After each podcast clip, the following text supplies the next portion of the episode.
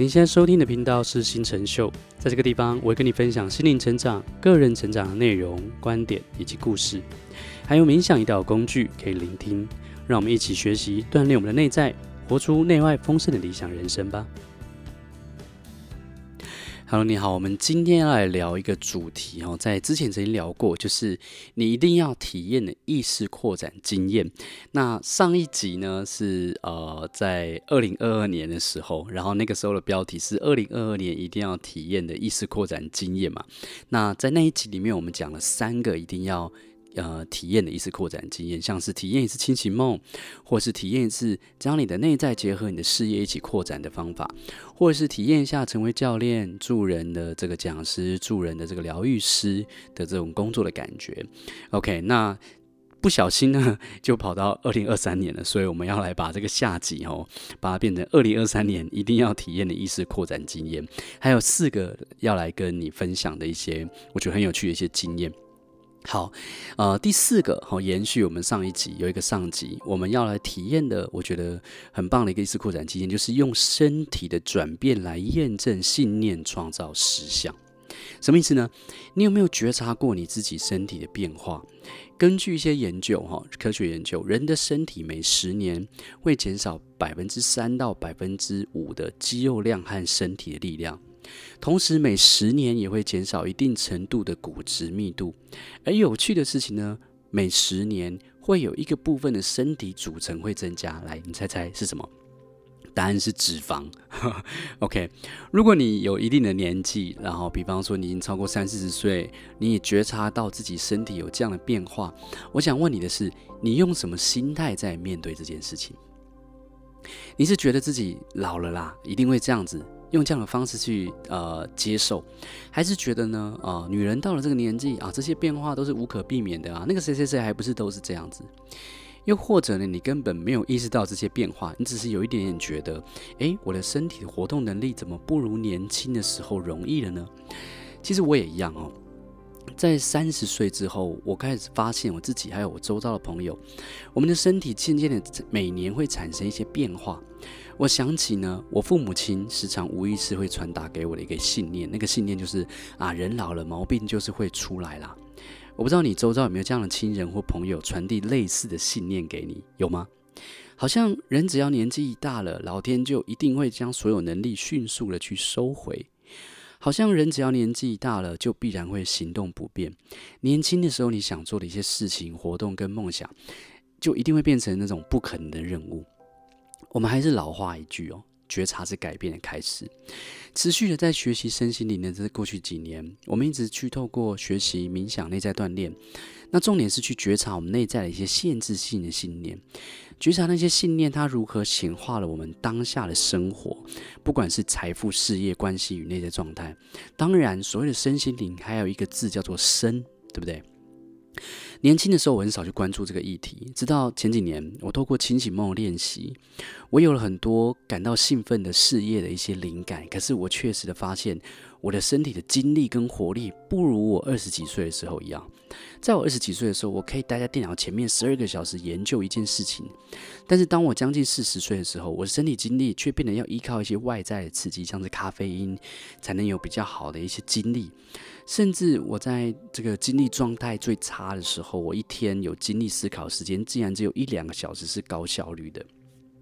很多年的去观察，我我看见我周遭家人、长辈跟朋友，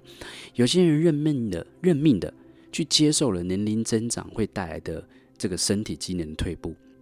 我也看见周遭有一些朋友，他们很认命的去接受自己啊脂肪变多、体力变差的事实。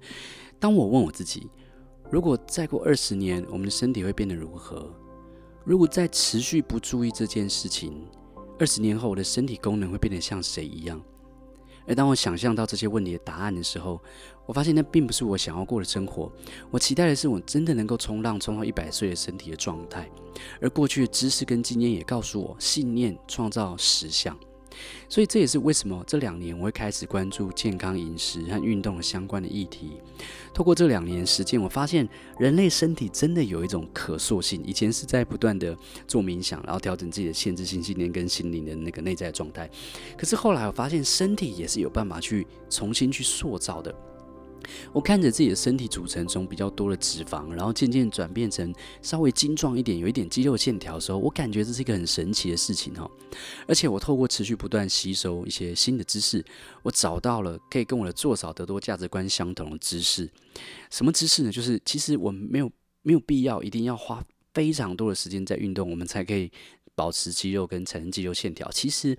健身这件事情也是可以做少得多的。在研究这些资讯的时候，我发现哦，饮食产业、运动产业其实当中存在着也许多许多的迷失跟误导，所以导致人们正在显化自己并不想要的身体。我想说的是，你真正想要自己的身体带给你什么样的人生体验？如果去排除掉那个身体老化、年龄增长一定会怎样怎样怎样的那些限制性的 bullshit 的话，你真正想要的生活梦想，他们需要借由什么样的身体与精力去完成？其实我们的身体不只是帮助我们移动、吃、喝、睡跟玩，一个健康的身体也能够帮助我们更轻松的进入到灵性成长，提升我们的意识层次。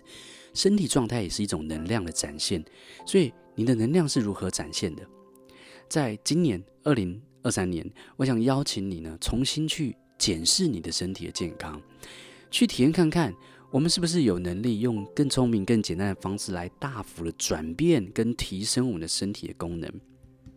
其中每个人都知道，运动是一个很棒的方式。可是运动产业里面也有很多本末倒置限制性的信念跟观念，也有很多迷思，让人们可能会挑选一些比较效率不彰的，但是却但是却觉得呃感受很良好的一些呃运动计划，或者是一些错误的目标。像是有些人会有些迷失跟信念，像是女生练习重量训练啊，就会练成金刚芭比，我不想要那样子。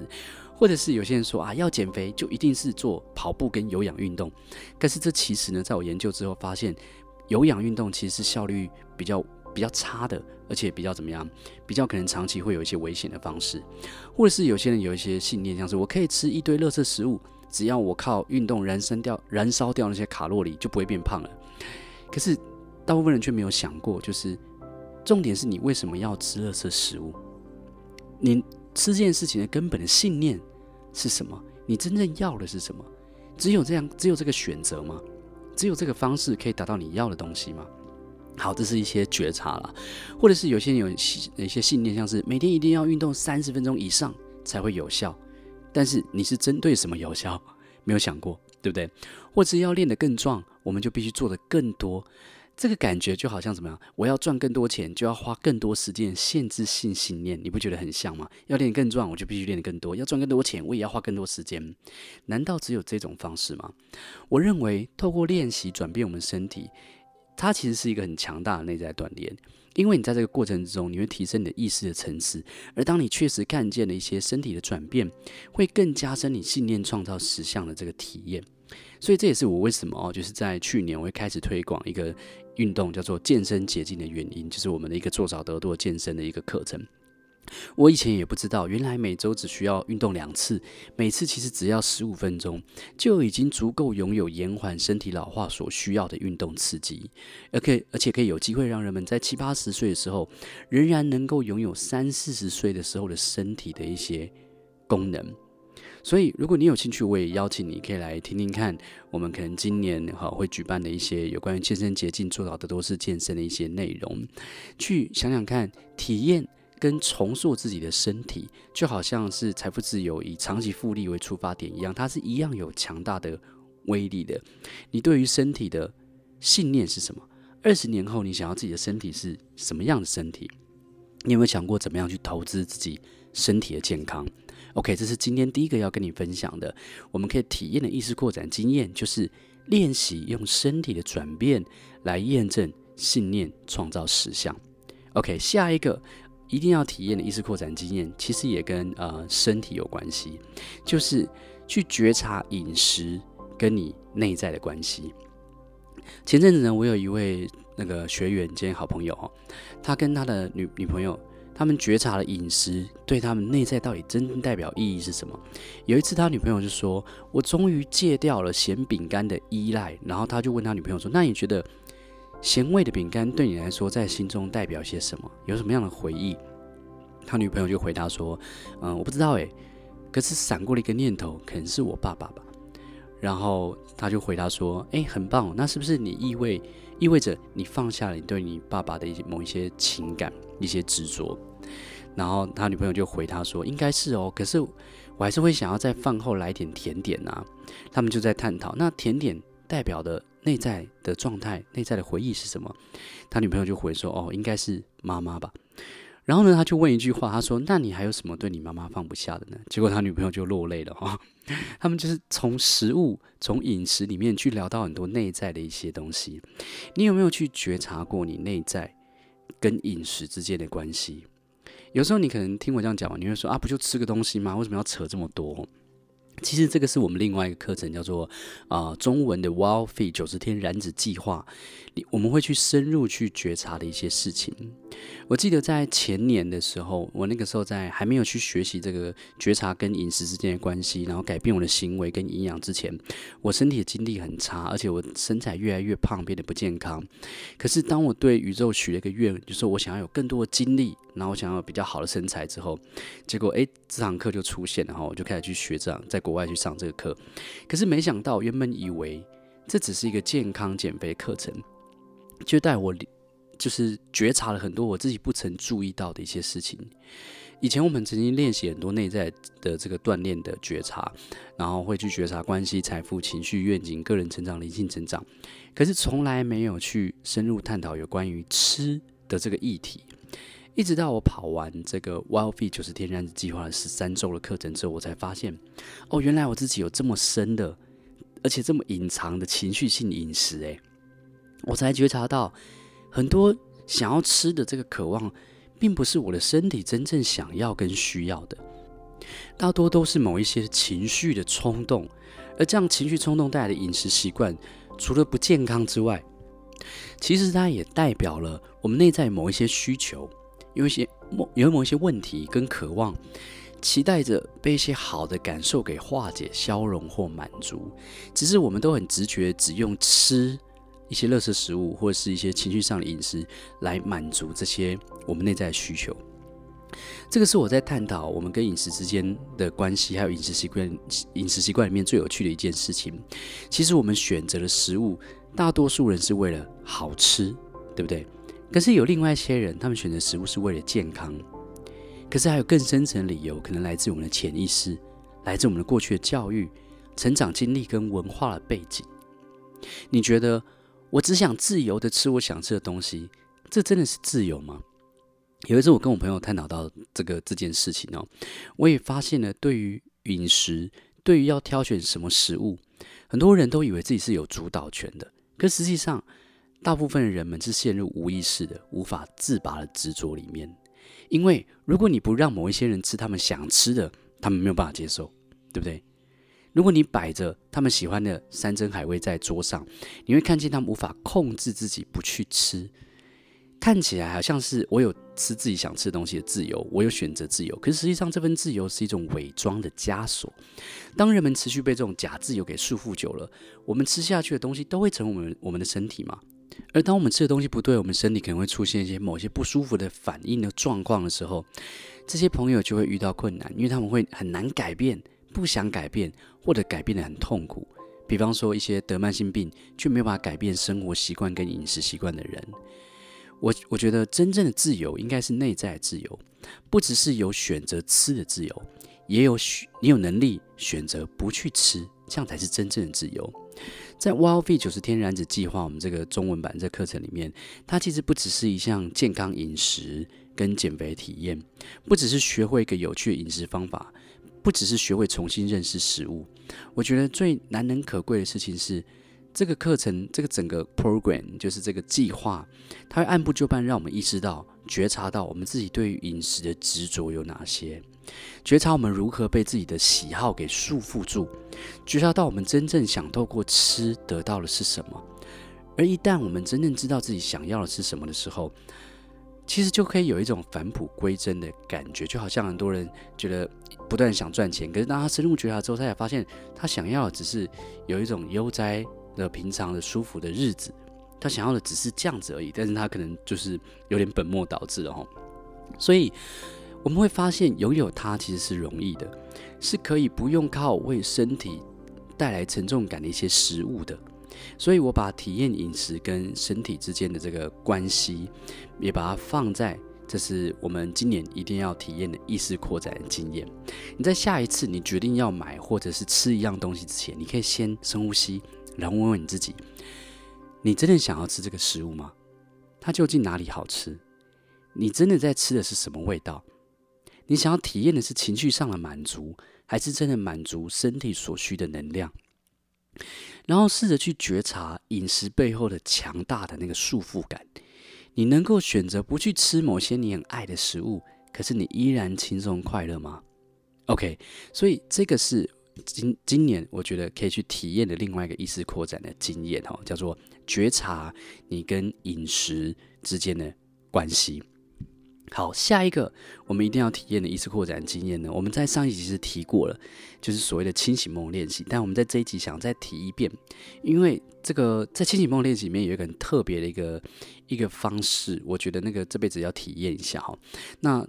你要体验的是什么？就是超越生死的清醒梦的灵性练习。我们之前其实已经提过，就是我觉得清醒梦是一个很棒的体验。但是为什么我们这边再提一遍呢？因为今天要跟你分享这个。意识扩展体验是清醒梦里面的另外一个技巧。那这个技巧呢，有机会去体验过一次清醒梦。如果你有机机会体验过清醒梦，在梦里面体验到没有肉身、纯粹的意识，然后你会。可以练习揣摩，它是一个心想事成的练功坊，是一个很有趣的一个体验哈，也会让我们更体验到对于潜意识，还有更认识自己的内在。在过程中，我们可以有更多的觉知，更多看事情的角度，甚至呢，在一些古老的经典中，其实也提到练习清醒梦有助于我们超越生死。所以今天想要再跟你多聊的一个就是。呃，意识扩展体验就是超越生死的清醒梦的灵性练习。你说超越生死有这么厉害？我最近在读一本呃大师谈业力的书，有看到过。他说，如果一个人能够在死前的四十秒之中维持着觉知，那四十秒可以消融大量的业力。在很多年前，我曾经在一本书的作者的课程，那那个作者叫做《当和尚遇到钻石》的作者格西老师，他的课里面听到格西说，呃，一个人如果在临死之前保持觉知空性，就能够不再落入轮回的这个概念。这些概念好像对一般人来说好像有点遥远，就算知道，但是我们要怎么练习呢？难不成一辈子就只能在临死前去做那个练习吗？这个问题的答案，在这几年呢，我练习清醒梦，还有阅读一些相关书籍的时候，我好像找到了。哈，我只敢说好像找到，我不敢说绝对哈。因为什么？因为这个东西有太多的这个神秘的谜题在里面了。那我觉得不该那么狂妄的说，我都找到答案了哈。我觉得所谓的清醒梦，都是一些知识分、一些经验分享啊。所谓的清醒梦，就是在我们的我们在梦里面知道我们自己在做梦，所以你可以完全带着觉知去体验这个肉身。啊，没有肉身的神奇世界的一切，比方说，你可以在试试看，在自己的梦里面看手，大多数人都没看过，我相信你一看你会觉得很有趣哦。或者是在梦里面练习穿墙啊、飞翔啊、超能力啊，又或者在梦里面哦来一场外空呃外太空大冒险之类的。我就曾经在梦里面的天空中飞翔，结果那个梦里面的云朵看起来就像万花筒一样，非常有趣哈。那进入清醒梦其实有两种方式，一个方式叫做梦境导入清醒梦，意思就是我们晚上熟睡之后进入梦境，而在刚开始进入梦境的时候，我们不知道自己在做梦，可是突然有某个时间点，你会突然啊，诶，我在做梦，诶，这个是大多数我们会做清醒梦的一个方式，叫做梦境导入清醒梦，也就是一开始你不知道自己在梦里面，但是后来你突然在梦里面发现，哦，我在梦里面。然后你就可以带着觉知去在梦里面玩，或者是呃在梦里面问自己的潜意识，或者是超意识一些生活上你想解决的难题，或寻找一些灵感。可是呢，在今天我想跟你分享意识扩张的体验，是更进一步的一个体验。这个进一步呢，呃，我觉得可能对一些还没有练习或者还没做过清醒梦来说，会有点遥远。但是当我第一次体验到这个做清醒梦的这个方式跟技巧的时候，对我来说，它是一辈子难忘的经历。这个这个进入清醒梦的方式叫做清醒导入清醒梦，在英文里面，这个技巧还有一个单字叫做 wild，也就是很狂野的意思哈，那是啊、不同的英文单字的的第一个字组成的，叫做 while，就是清醒导入清醒梦。那所谓的清醒导入清醒梦，就是指你进入到这个梦境里面，进入到清醒梦的方式，不是像刚刚那样，不是先哦不知道自己在梦里面，然后在梦里面走一走，突然发现哎我是做梦，不是这样，而是指你在睡觉的时候维持意识的清醒，但身体全然的放松，而当你的身体睡着。你的意识还是维持清醒，就直接进到梦境的世界里面。有几次我练习这个技巧的时候，我都以为自己还没睡着，结果其实已经在梦里面了。我第一次直接从清醒的状态，没有断片，没有直接，没有就是不小心睡着，然后就进到梦里面。在那个过程中，我看见一大堆。奇特的视觉的幻象也是蛮有趣的哈。可是为什么我们在今天想要跟你聊说一定要体验这个这个部分呢？就如同我上面所写的，有很多灵性成长的讯息都告诉我们，死前保持觉知的状态，可能可以跳脱轮回，可以摆脱业力，可以自主的去选择下辈子的体验。可是要怎么样练习呢？在我体验过这个清醒导入清醒梦的经验之后，每一次我体验到从有肉身的的这个床上，进入到没有肉身的梦境中，然后甚至是再进一步的，我们可能可以去体验所谓的灵魂出体的感觉，体验到你意识从你的身体里面慢慢的出来的感觉，有时候会天旋地转的感觉。我自己的感觉是，我似乎能够体验到，这个就跟我们临死前跟肉体道别的那种意识状态是一样的。所以，如果这样的一直体验，就如同临死前保持觉知一般，那么我们其实每一天晚上都可以透过练习清醒导入清醒梦的这个技巧，我们每天都可以练习一遍，怎么样在死前维持有意识的状态。那么我相信，当我们这样持续练久了之后，我们会发现，我们开始对于生跟死有着不同的想法，可能这样的体验。也能够帮助我们领悟到更多生命的本质是什么，然后让我们在汲汲营营的日常生活之中，重新发现生命中真正重要是什么，重新放下一些该放下的一些事情。所以，清醒导入清醒梦是我另外一个非常推荐各位去体验的一件事情。那这个跟我们所谓的灵魂出体的经验其实很类似。OK，好，最后一个。我们今天已经讲了几个哈，就是有关于呃，跟用身体的转变来创造、来验证信念创造实相，然后呢，觉察饮食之间的关系，还有体验用清醒梦去体验超越生死的这个练习。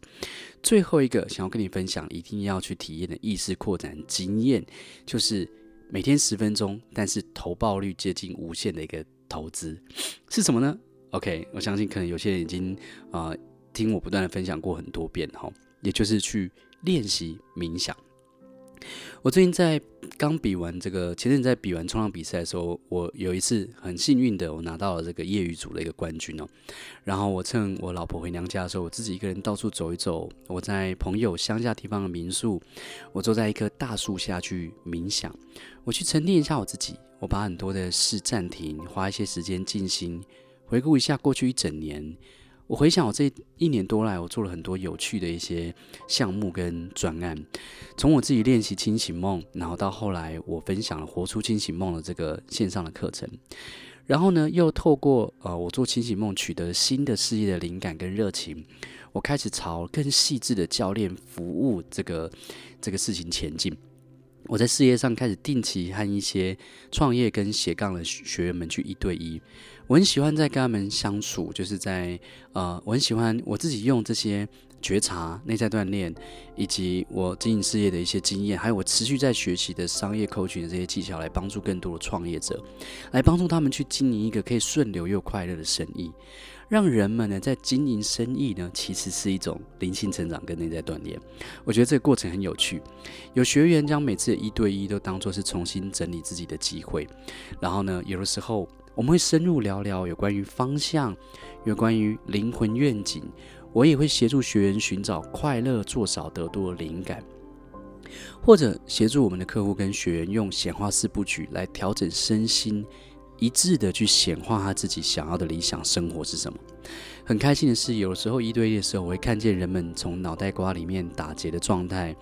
慢慢的变成了对于自己的方向很清晰，还有发现自己有更多的可能性，有一种焕然一新的这个状态哦，这是我觉得我很开心可以陪伴我们的客户跟学员做到的一些事情哦。我们在前两年也完成了很多很多的一些不同的线上课程，然后也有协助一些学员去开发他自己的一些呃这个服务的一些项目。我觉得这这些所有的事情、哦。都跟我每天做冥想是有一些关系的。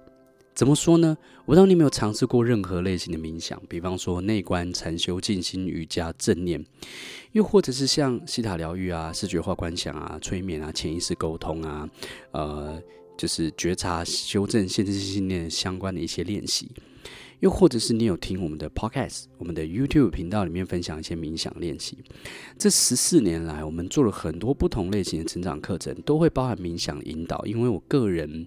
从十四年前那种充满焦虑感、对于金钱充满恐惧、担忧、对生活有许多不满的状态，到开始认真每天做一些冥想引导练习之后，我开始改变我情绪上的一些执着。我今天觉察看穿了自己对于各方面领域的限制性信念想的有多少，然后那些想太多的那种思想，我渐渐觉察到了哈，像是经营创业上的一些盲点，我们可以一个人想太多；关系上的迷失也是想太多。我觉察自己的生命模式，我放下很多我的思考上面一些困扰之后，甚至在这十四年中有许许多多的决定，甚或者是不做决定，有时候。都是从短短的十五到二十分钟冥想之中，或是冥想之后所出现的一些灵感。冥想这个词呢，现在其实可能会因为太多各门各派的说法，有些有的时候会让人觉得有些感觉怪力乱神哦。但也有许多科学支持的证据告诉我们，每天冥想对于身心的注意是什么？究竟什么是冥想练习？哦？我都会拿去健身房来当做比喻。当我们去健身房运动的时候，会有不同的器材和动作来锻炼身体上下不同的肌肉群嘛，对不对？而冥想练习呢，就如同你去内在的健身房一样，我们可以透过不同用途的冥想练习来锻炼内在那些看不见的能力，比方说意志力，比方说觉察力，比方说放下执着的能力，比方说产生直觉跟灵感的能力，比方说感受喜幸福。跟喜悦的能力，更深入的体验呢，也可能可以体验到意识扩展，体验到什么是佛家所说的无我的状态，或者有些人说体验到与更高的智慧、高灵的连结，感受到那些形而上与看不见的意识层次。透过这些内在的旅行，我们不只是新增很多的体验，更能够把这趟旅行当中所得到的体验带回到当下你的现实生活当中。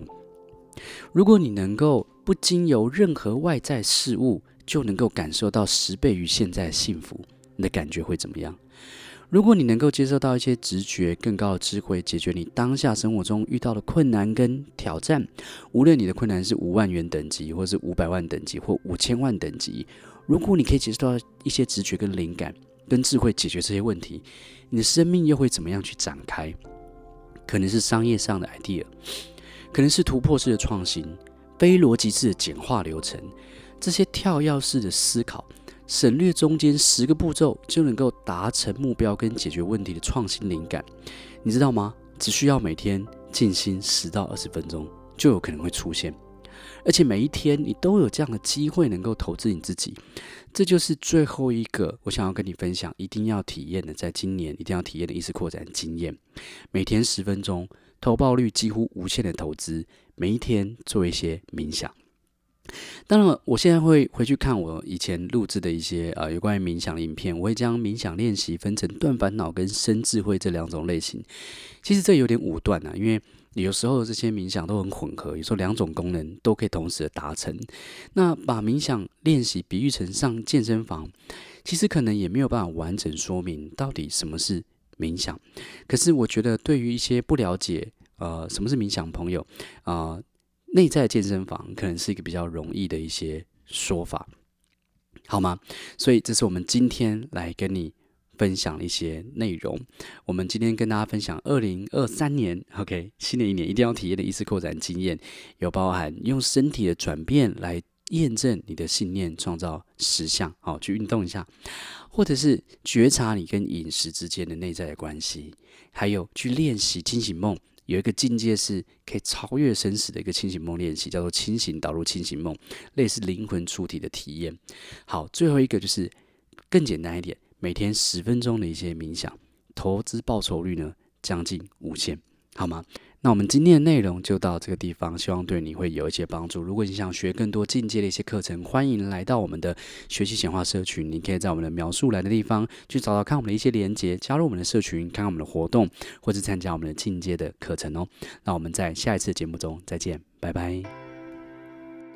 如果你对更多进阶内容或课程感兴趣，别忘了订阅我们的节目，并且到我的网站参加我们的免费线上课，了解更多哦。我们在线上课程中见。